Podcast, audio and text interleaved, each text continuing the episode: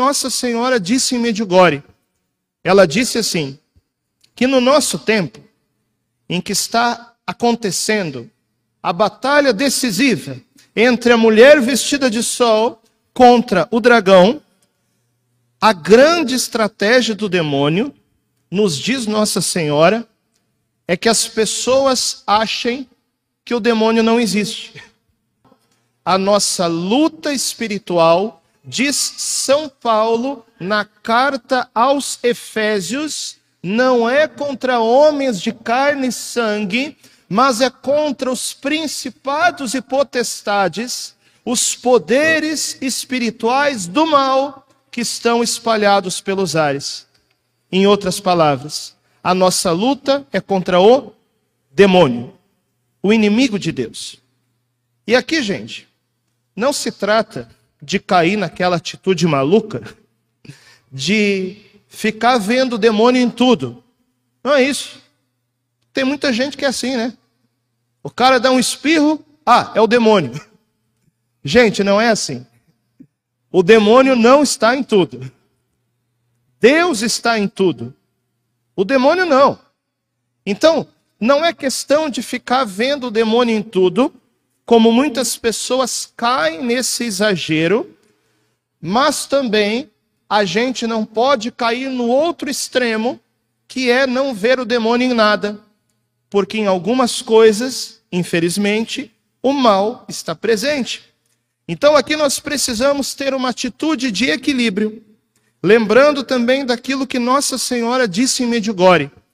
Ela disse assim: que no nosso tempo, em que está acontecendo a batalha decisiva entre a mulher vestida de sol contra o dragão, a grande estratégia do demônio, nos diz Nossa Senhora, é que as pessoas achem que o demônio não existe. Por quê? Porque se você não acredita que o demônio existe, você não luta, você não combate, você não se previne. Então nós precisamos aprender a reconhecer as obras das trevas, que, repito, não estão em tudo, mas estão em muitas coisas, para nós, enquanto igreja, combatermos as obras das trevas. O padre Gabriel Amorte, quem conhece ele, levanta a mão. Um dos maiores exorcistas do século XX. O padre Gabriel ele nos ensina que existem três formas de o demônio nos atacar. A primeira é a tentação. É a mais comum de todas, né? E todos nós passamos por isso. Quem aqui passa por tentação? Até o padre passa.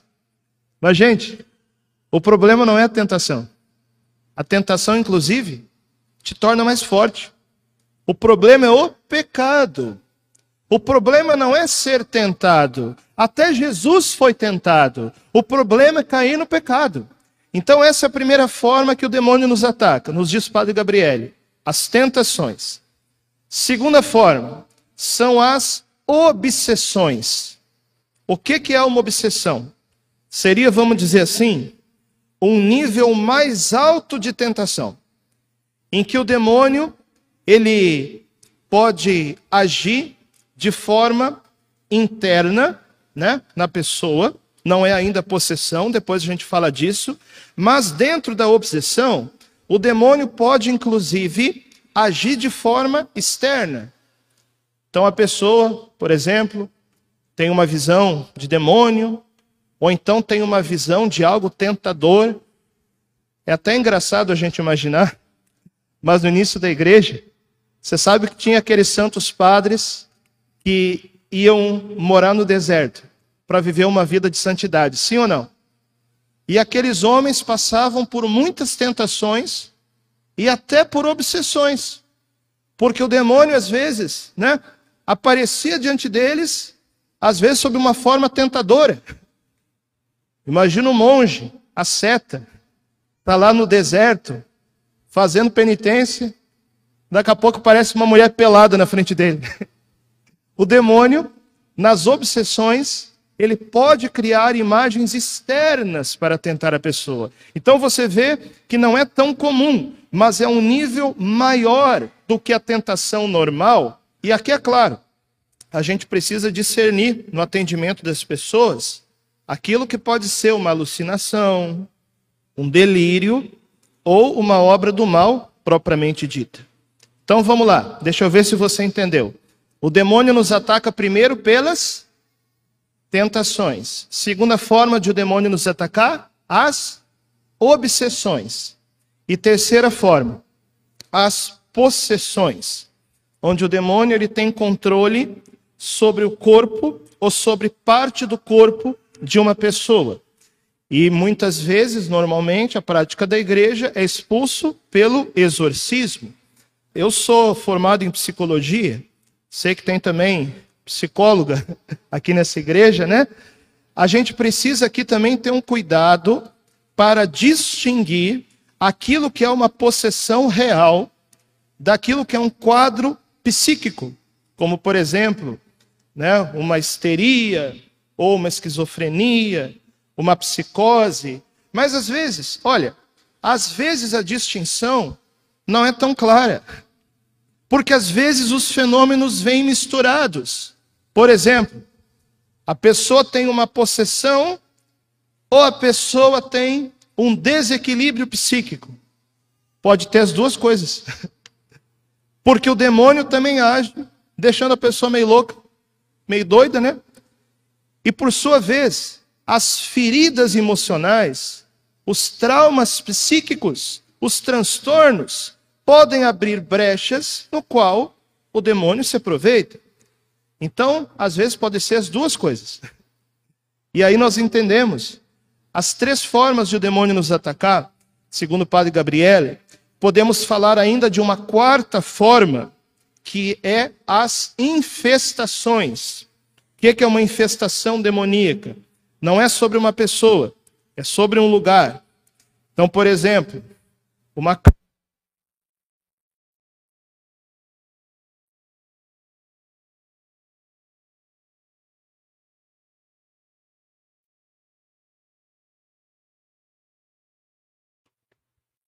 Som, teste. Demônio não está gostando da conversa? Agora que eu vou falar. Bem na hora da infestação, né? A infestação ela não é sobre uma pessoa. É sobre um lugar ou sobre um objeto. Então, por exemplo, uma casa em que foi invocado o demônio, em que foram feitos alguns trabalhos, podem acontecer algumas coisas estranhas ali. E por isso mesmo, precisar de uma libertação, certo? Então, sobre a pessoa é a tentação, a obsessão e a possessão. E sobre um lugar ou um objeto é a infestação. Agora, o mais importante: quais que são as nossas armas para lutar contra tudo isso? Vamos entender uma coisa. O demônio é forte ou é fraco? Quem que acha que o demônio é forte, levanta a mão. Quem que acha que o demônio é fraco? Resposta: depende do ponto de vista. Diante de nós, o demônio é forte, por uma razão muito simples. Ele é anjo, a gente é ser humano. Então, diante de nós, o demônio é forte, mas diante de Deus, o demônio é muito fraquinho. O demônio só pode fazer aquilo que Deus e aquilo que os anjos bons permitem. Então, diante de Deus, o demônio é um derrotado. Diante de Deus, o demônio é fraquíssimo. E esse é o problema dos filmes de terror. Qual que é o problema de ver filme de terror? Veja, eu não sou supersticioso. Eu não acho que o demônio vai aparecer no seu quarto se você vê um filme de terror. Não é isso. Mas o problema é que os filmes de terror, eles exageram no poder do demônio. O demônio não tem todo aquele poder que aparece num filme de terror. Porque eu repito, os demônios só podem fazer aquilo que Deus e os anjos permitem. Nada mais do que isso. O demônio é um derrotado.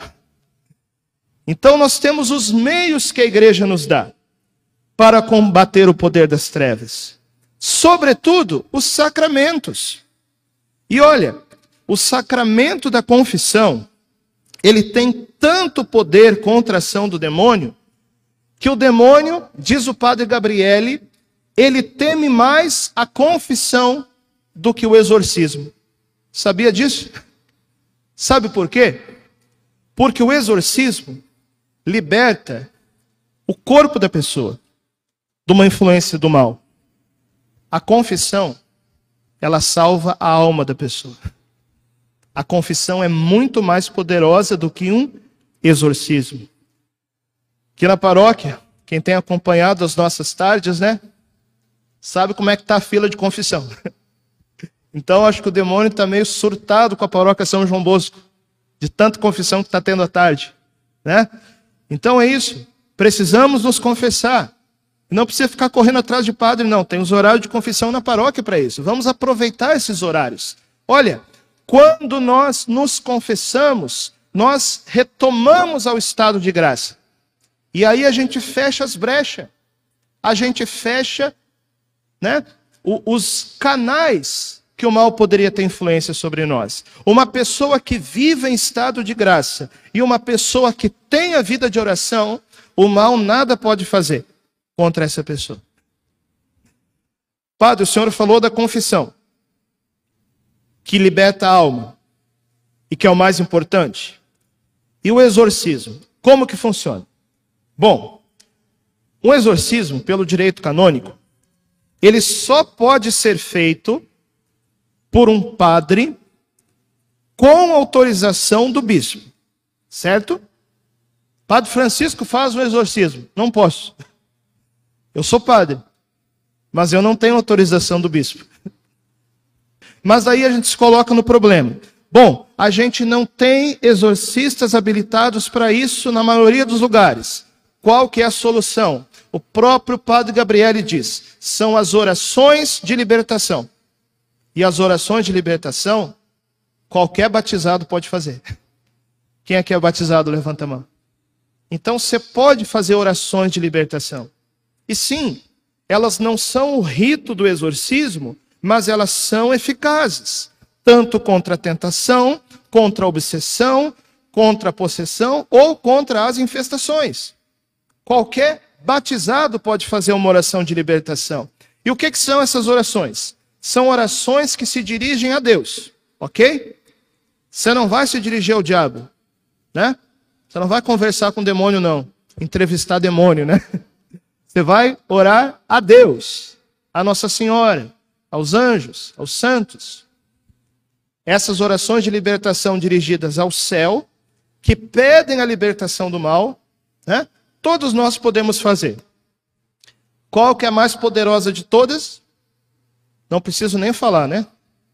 A Santa Missa. Nenhuma oração tem mais poder sobre o mal do que o sacrifício de Cristo, que se renova no altar. Você está na Santa Missa? Ótimo. É o primeiro passo para a sua libertação. O que, é que precisa? Oração de libertação. Você vai se surpreender.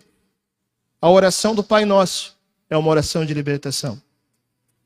Não nos deixeis cair em tentação, mas livrai-nos do mal. Mas se nós formos traduzir literalmente, é livrai-nos do maligno, ou seja, libertai-nos do demônio. Cada vez que você reza um Pai Nosso com fé, é uma oração de libertação que você está fazendo. A oração a São Miguel Arcanjo é uma oração de libertação. Inclusive, o Papa Leão XIII, ele pediu que a oração de São Miguel Arcanjo fosse rezada sempre no final da Santa Missa. Né? Quando eu celebro a missa privada, sempre rezo a oração de São Miguel Arcanjo no final. Como seria bom se nós retomássemos esse costume. Então, a Santa Missa, a oração do Pai Nosso, oração a São Miguel Arcanjo, Ave Maria, não precisa falar, né? O quanto ele tem medo dela, a mulher vestida de sol que esmaga a cabeça dele. Então, nós temos os meios que a igreja nos dá. E também não podemos esquecer os sacramentais. Quem aqui tem água benta em casa? Levanta a mão. Sal bento. Sabe o que, você pode fazer? Maurício está preparado ali, né? Olha, é, você leva a água e o sal para o padre abençoar. Pode fazer isso para não causar, né, não atrapalhar ninguém? Na saída da missa de domingo, tá? Padre abençoa o sal e abençoa a água ali na porta, se você levar, né, em cinco segundos. Aí você mistura um pouquinho do sal na água, vai dissolver. E você pode aspergir a sua casa, né? Quantas vezes você quiser. Gente, não precisa dar banho na casa, tá? Tem uma senhorinha que jogou tanto sal nas janelas, nas portas, que destruiu a madeira. Não precisa isso. Tá? Não precisa exagerar. Mas você pode fazer isso aí. Isso tem um poder. Porque a água evapora, mas o sal vai ficar. Entende? Então são sacramentais, os sacramentos e as orações de libertação. E isso todos nós podemos fazer. Repito, o demônio nada pode fazer contra quem tem estado de graça e vida de oração. Entendeu? Por isso eu estou falando de infestação aqui, cai microfone, cai som. Não estou com medo, não. Não é nós que temos que ter medo do demônio, é o demônio que tem que ter medo de nós. Entendeu? Então pergunto para você mais uma vez, para ver se você entendeu. O demônio é forte ou é fraco? Forte diante de nós, fraco diante de Deus. Então a grande pergunta é: como nós estamos lutando? Sozinhos? Perdemos. Estamos lutando junto com Deus? A vitória já é nossa. Nós vimos, eu acho importante falar isso para vocês, nós vimos um exemplo, me parece pequeno, de infestação, que foi o que aconteceu com o microfone, exatamente na hora que eu falei sobre isso. É, esses meios tecnológicos são muito sensíveis à ação angélica, né? Seja dos anjos bons ou dos anjos maus. Mas eu queria contar só mais dois exemplos para vocês entenderem. Teve um dia, mais ou menos há dois anos atrás, que eu e o Padre Lilzo íamos orar sobre uma pessoa, né? Que estava com uma questão de libertação. Aí, quando eu acordei de manhã, eu notei duas coisas estranhas no meu quarto. Primeiro, a bateria do computador estava do outro lado do quarto, no chão. Eu pensei assim: ah, eu devo ter derrubado e não vi, né? Não dei muita bola. Fui no banheiro tomar banho. Dentro do meu banheiro, a tampa do ralo estava fora do buraco. Aí eu coloquei de novo no lugar e pensei assim: bom, eu devo ter tirado com o pé, sem querer. Só que daí eu percebi uma coisa. Eu fui tentar tirar com o pé de novo e não dava. Porque a tampa era mais baixa do que o buraco, né? Não dei tanta atenção, mas aí conversando com outro padre, que está muito mais acostumado do que eu em orações de libertação, ele falou que esse tipo de coisa é normal acontecer em certos momentos, quando se está, no nosso caso, né, como padres, combatendo mais diretamente. Aí o mais interessante foi o seguinte: Passou cerca de uma semana e o padre Flávio Rafael foi almoçar lá na casa paroquial. Aí, exatamente no momento que eu estava contando essa história para ele, deu um barulho no fogão, como se o gás quisesse acender, sabe? Zzz. Aí eu olhei para trás, eu pensei que tinha sido ele, só que ele estava no micro-ondas. Quem conhece casa paroquial sabe como é que é a cozinha, né? Ele ouviu o barulho do fogão, olhou para trás pensando que era eu, só que eu estava na geladeira. Não tinha ninguém no fogão. Exatamente na hora que eu estava contando esse fato para ele. Aí a gente se olhou e começou a rir. Não sei qual que ia ser a sua ação na hora. A gente começou a rir. Rezamos, jogamos uma água na casa e tudo bem, não aconteceu nada. Então, assim, geralmente são coisas muito pequenas, sabe? Pequenas coisas que Deus permite exatamente para que a gente veja que existe um combate espiritual acontecendo.